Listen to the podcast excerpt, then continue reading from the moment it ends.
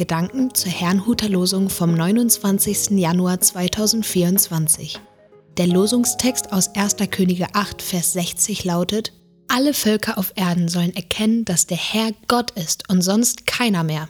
Der Lehrtext dazu steht in Matthäus 28, Vers 19 bis 20. Darum geht hin und lehret alle Völker, taufet sie auf den Namen des Vaters und des Sohnes und des Heiligen Geistes und lehret sie halten alles, was ich euch befohlen habe. Es spricht Pastor Hans-Peter Mumsen. Mission. Das heutige Losungswort ist aus einem Gebet Salomos, das dieser bei der Tempeleinweihung betete. Darin bat er nicht nur darum, dass Gott sein Volk schützt, auf sie hört, wenn sie zu ihm flehen und ihnen vergibt, wenn sie sich versündigt haben. Er bat auch darum, dass alle Völker auf Erden erkennen mögen, dass der Gott Israels der einzige und wahre Gott ist. Ich denke, Salomo ging es in diesem Gebet nicht darum, mit anderen Religionen zu streiten. Vielmehr erlebten er und das Volk gerade die Macht und Herrlichkeit Gottes. So heißt es, als aber die Priester aus dem Heiligtum gingen, erfüllte die Wolke das Haus des Herrn, so dass die Priester nicht zum Dienst hinzutreten konnten wegen der Wolke, denn die Herrlichkeit des Herrn erfüllte das Haus des Herrn. Nachzulesen im 1. Könige 8, Vers 10 und 11. Gott war so spürbar gegenwärtig, dass niemand den Tempel betreten konnte.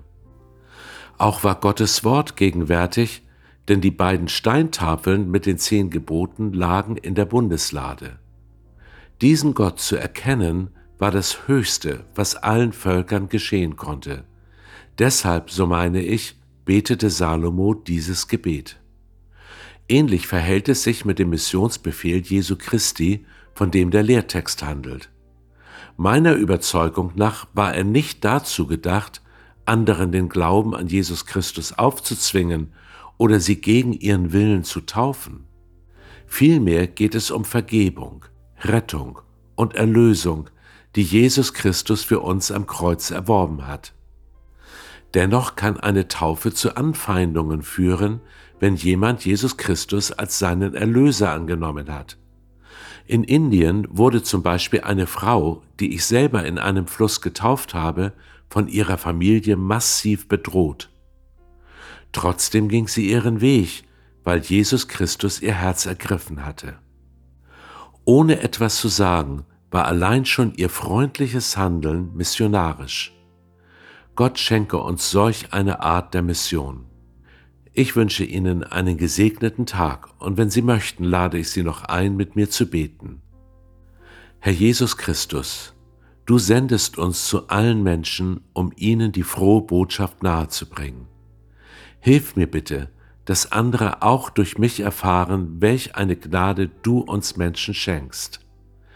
Hilf mir bitte besonders dabei nicht rechthaberisch zu sein, sondern lass vielmehr deine Erlösung an meinem Verhalten, an meiner Liebe, Treue und Geduld erkennbar werden. Ich danke dir dafür. Amen.